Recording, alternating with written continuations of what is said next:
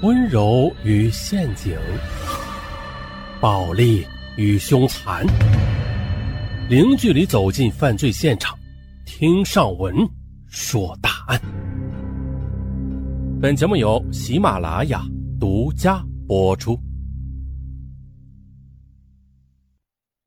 为达到与情人终身厮守的目的，他将家中的十万元家产席卷一空，并且留下遗书，制造了死亡现场。就这样人间蒸发了，妻子伤心欲绝，他却沉醉温柔乡。不料啊，咱慢慢说。那关于类似的案子，上文以前说过，是吧？这又是一起。二零一二年十二月初的，还沉浸在悲伤中的周燕，她听到了一个难以置信的消息，说投河死亡的丈夫吴江，他还活着。并且和另外一个女人在吉林省的某县生活着。听到这个消息，周燕又如五雷轰顶，她顿时坐不住了，按图索骥，便乘车来到吉林省某县城，如大海捞针一般的找了几天，可是并未发现吴江的身影。于是回到家中，向当地公安部门报案。十二月二十二日，当地派出所民警来到他家，通知他说：“，吉林省某县派出所来了消息。”啊，你丈夫吴江呢？和一个叫吕丽的女人在辖区同居着。周燕顿时几欲昏厥。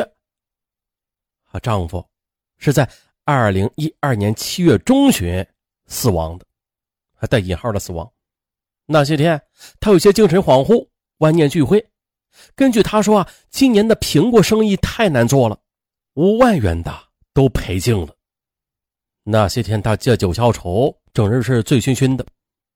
周燕生怕丈夫想不开，就主动把家中的五万元的积蓄全部都拿了出来，交给了他，让他好好的振作起来，从头开始。可是过了十来天，吴江一进家门就扑通一声的给妻子跪下了，声泪俱下的说：“我对不起你和孩子，没想到这回把咱们家的家底都赔光了，我还有什么脸活在世上？快让我去死吧！”妻子的眼泪一下子就涌了出来，他一把扶起吴江说：“老吴，你怎么能这样想啊？有什么过不去的火焰山呢？赔了就赔了，咱不做买卖也不照样过日子吗？”吴江的情绪在妻子的劝慰之下有些好转。这时呢，正好娘家有事周燕便带着儿子女儿去探望，但是她始终对丈夫放心不下。担心他的情绪不稳定，再有个什么三长两短的。这天上午，他与孩子们急匆匆的回到家中，一眼就看到了吴江压在饭桌上的遗书。遗书上是这样写的：“亲爱的老婆和好儿子、女儿，我对不起你们。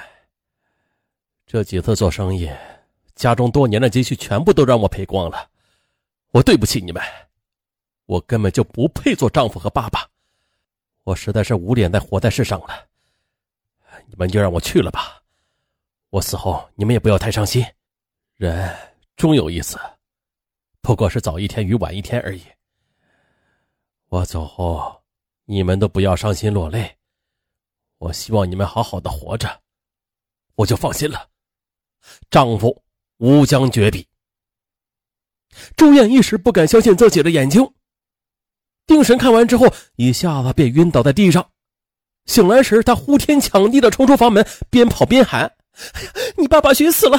快到河边上去看一看！”他便带着儿子和女儿连哭带跑的，一路来到河边去呼喊起来。果然，眼尖的儿子首先发现了爸爸的一双鞋，紧接着又在河边看到了爸爸的一件上衣。周燕对两个孩子说：“完了。”你爸爸是偷河死了，他不管咱们了。不过，哭归哭，喊归喊，他仍不死心，带着儿子和女儿沿着河边边打捞边一路寻找下去。他们娘仨一直在河边转悠了三天三夜，可是最终的还是被家人拉回家中了。周燕伤心欲绝地说：“这人死了，总得有个尸首啊。”可是呢。找了好多天也不见吴江的影子。悲痛中的周燕，她只好在山上给吴江选了一块墓地，并且买了块石碑，就这样立在了那里。她烧上了几刀纸，两个孩子带上重孝，给爸爸哭了坟。孤儿寡母的在山上凄凄厉厉的守着空坟到日落。可谁料的，几个月后的丈夫竟然在千里之外又活了过来。吴江在辽东某县靠山屯有些名气，他是个能人。这头些年呢，他靠承包山上的苹果树富了起来。这些年，他又产销了一条龙，啊，到各地去跑了销售。反正这日子吧，过得是越来越好。原来的两间低矮草房，变成了现在镶着琉璃瓦的二层小楼，那是全镇最抢眼的一道风景了。